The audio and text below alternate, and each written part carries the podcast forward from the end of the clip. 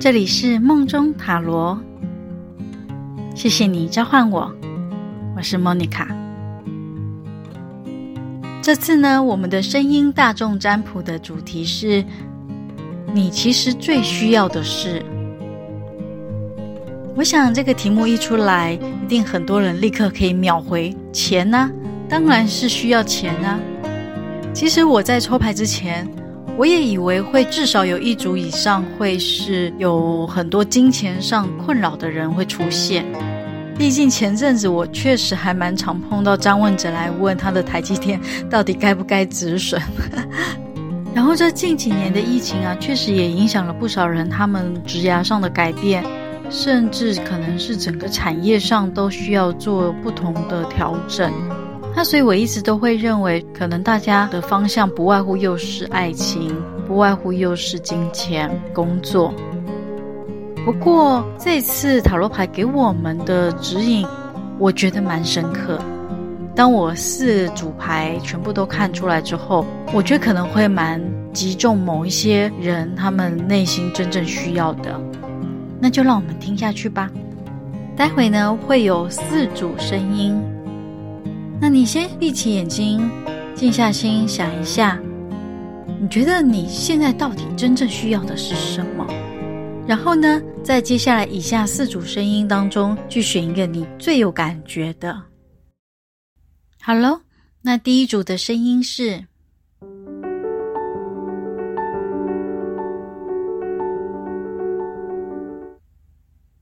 第二组的声音是，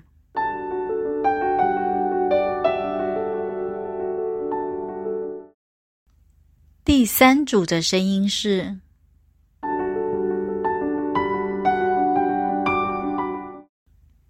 第四组的声音是，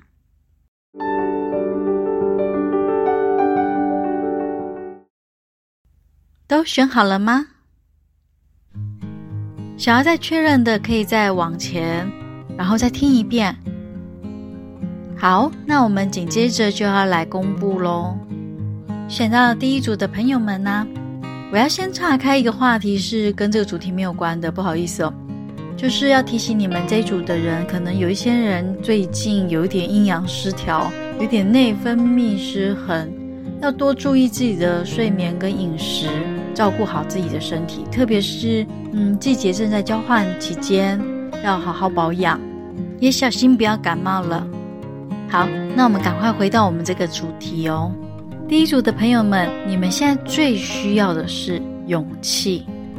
我感受到你们这一组的人啊，近一两年这么长的时间内啊，有蛮多让你觉得不愉快的事情。嗯，让你你甚至觉得是很挫折的感觉，就是很不顺。很多的时候都会跟你预想的情况不一样，所以我可以体谅这样的情况，难免都会变得比较容易抱怨外界的一些事物。这还不打紧哦，你关起门来对你自己的批评其实更严重。偏偏有的人根本没有发现自己是在批评、批判自己哦，是苛刻的批判自己哦。只是它会反映在可能你比较焦躁，可能比较浅眠，或者是梦比较多。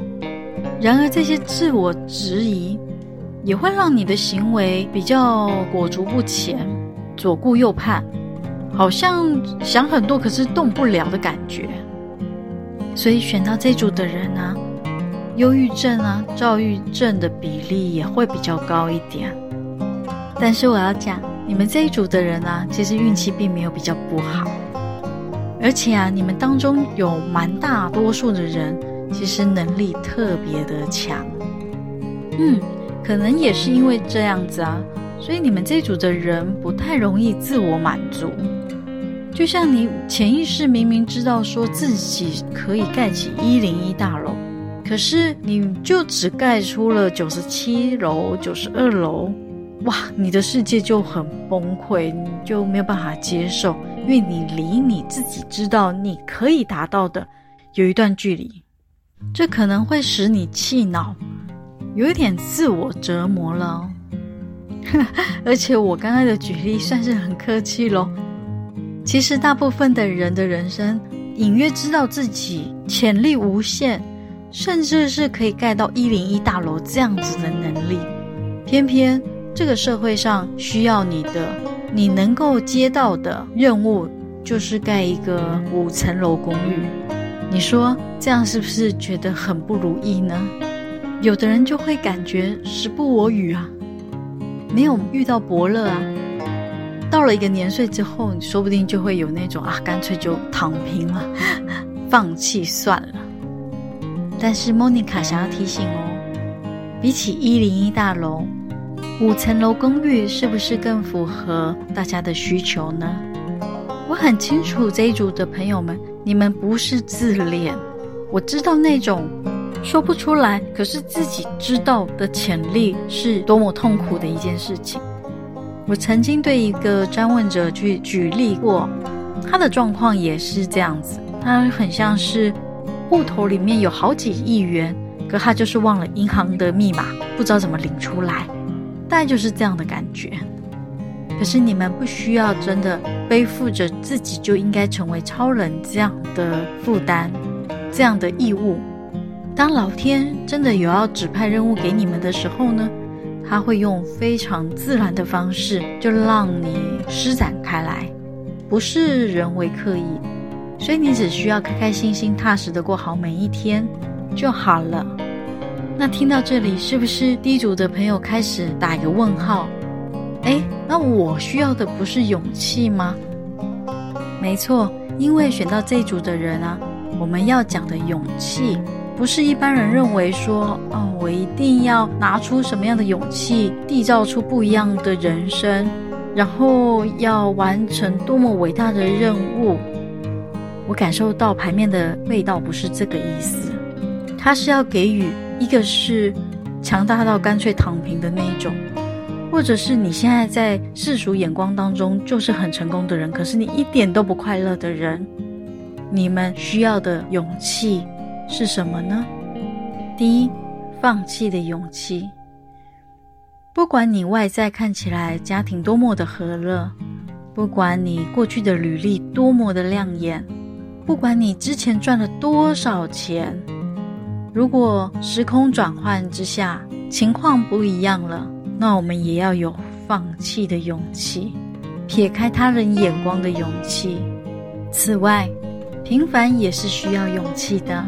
遇到逆境，仍然可以保持微笑，也是需要勇气的；承认失败，也是需要勇气的；忏悔，也是需要非常非常非常大的勇气；给自己好好放松的机会，也是需要勇气的。有的时候，包含善待自己，也是需要勇气的。所以，塔罗牌没有给你们这一组很浅、很敷衍的东西。他给的勇气有一点难吞入，但是莫妮卡很谢谢你们召唤我，让我有这个机会分享出属于你们的勇气，希望你们拥有。好，那我们选到第二组的朋友啊，你们现在需要的是跳脱。嗯，选到这一组的人呢、啊，很多人刚好是遇到一些想要转职。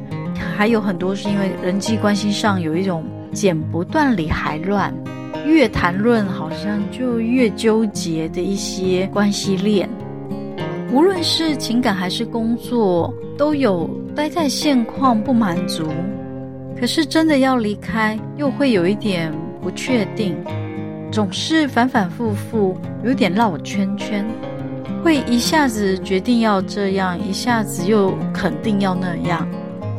有时候，其实你连你自己都搞不清楚，你到底想要什么。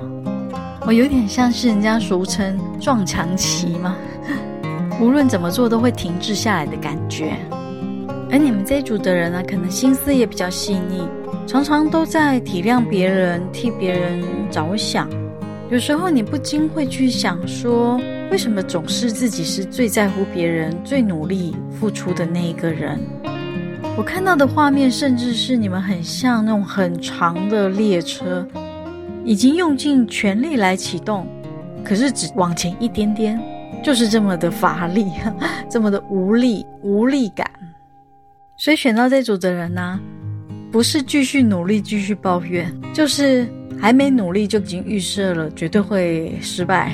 这里面有一些人，他是原本是热情活泼的哦，后来他对人对事变得冷漠、城府重了，他也不愿意哦，那是他不想再吃力不讨好，不想再被不珍惜。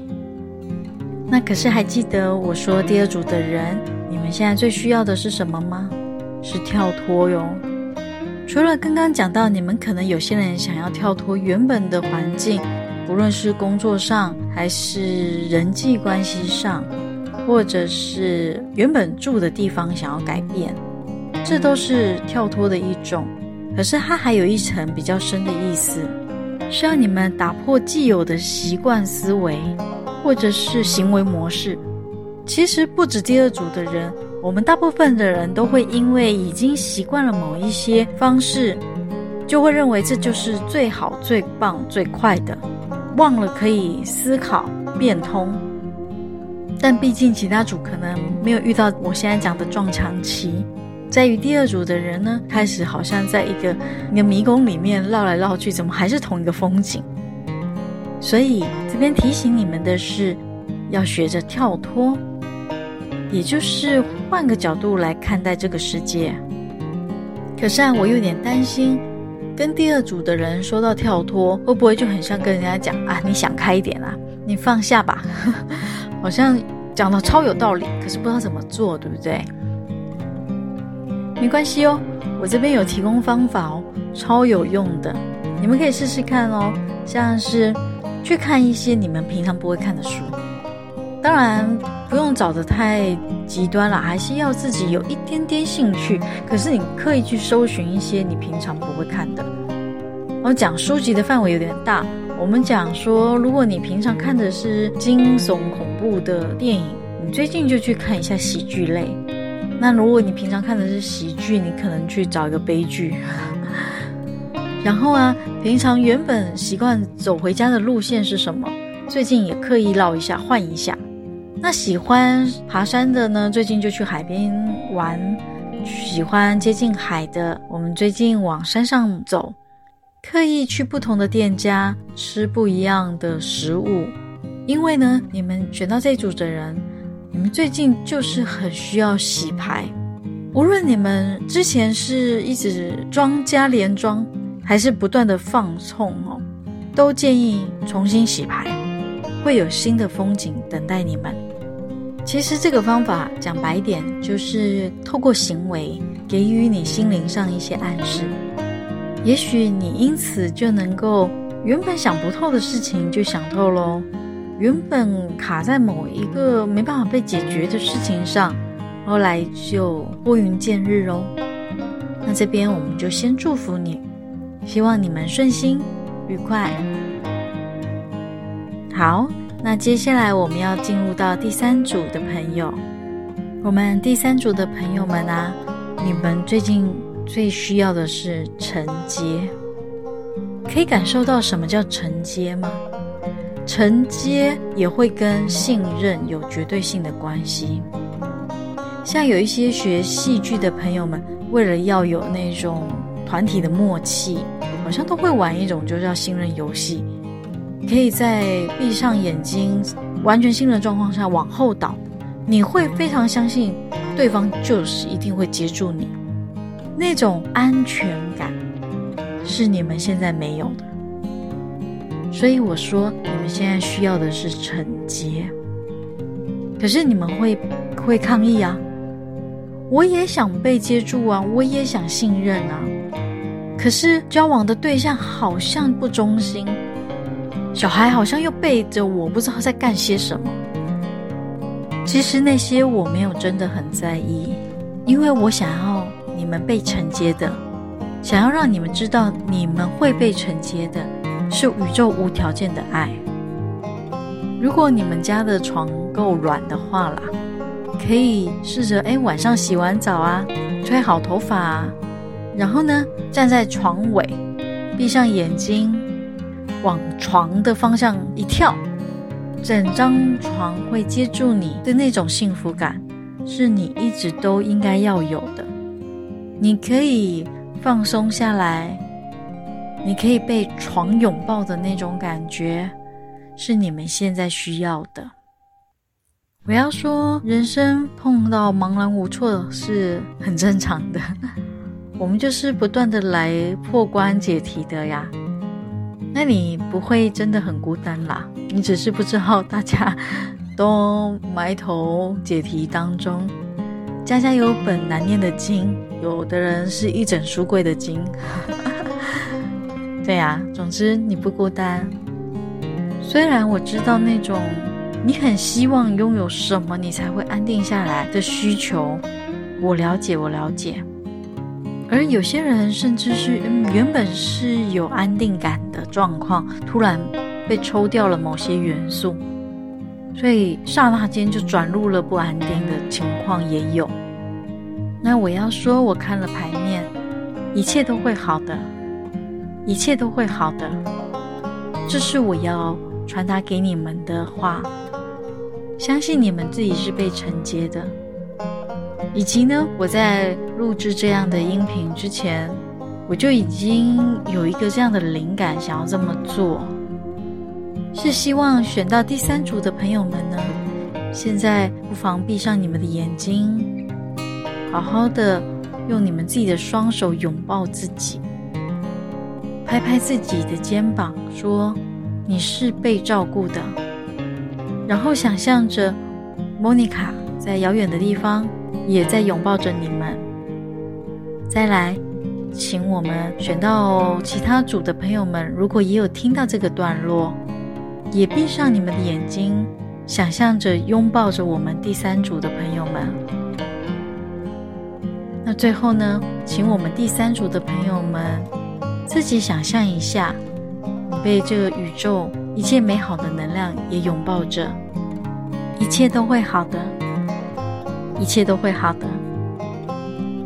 然后最后一个小提醒，也是给我们第三组的朋友，最近避免做重大决定，特别是跟金钱有关的投资，先避免。最近至少忍耐一两个月。最后是我们选到第四组的朋友们，你们呢，在他人的眼里可能算是生活的还不错哟。如果要是搬出比较级，你们可能不会输哦，说不定还常常惹人嫉妒。这可能也会让你们很无奈，因为你们自己呢，也不是真的不满意生活，可是有一个隐隐约约的空虚感，却总是像打不完的地鼠一样东窜西窜的，会在无预期的情况下又冒出来。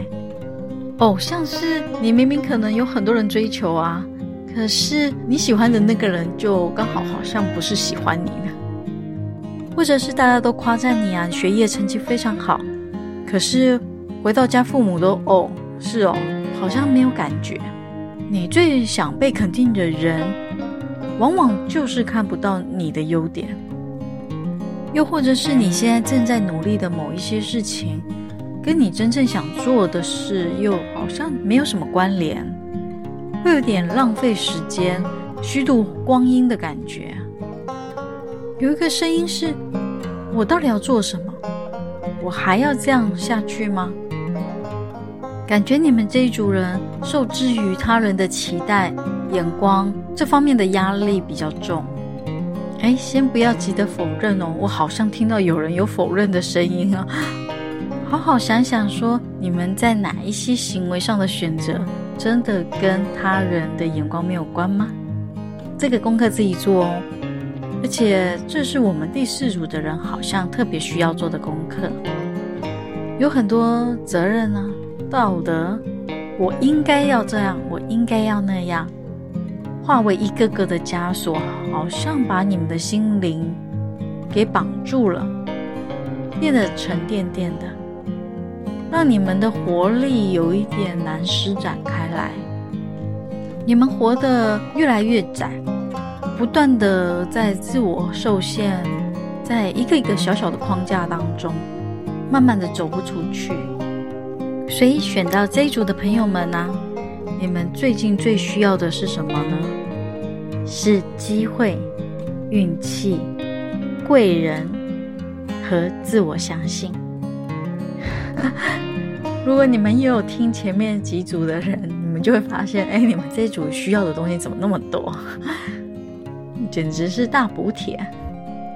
不过你们有没有发现，刚刚讲到前三项机会、运气和贵人，似乎不是我们可以自己去操控的，所以我们一定要先从最后一项讲起：自我相信，相信自己。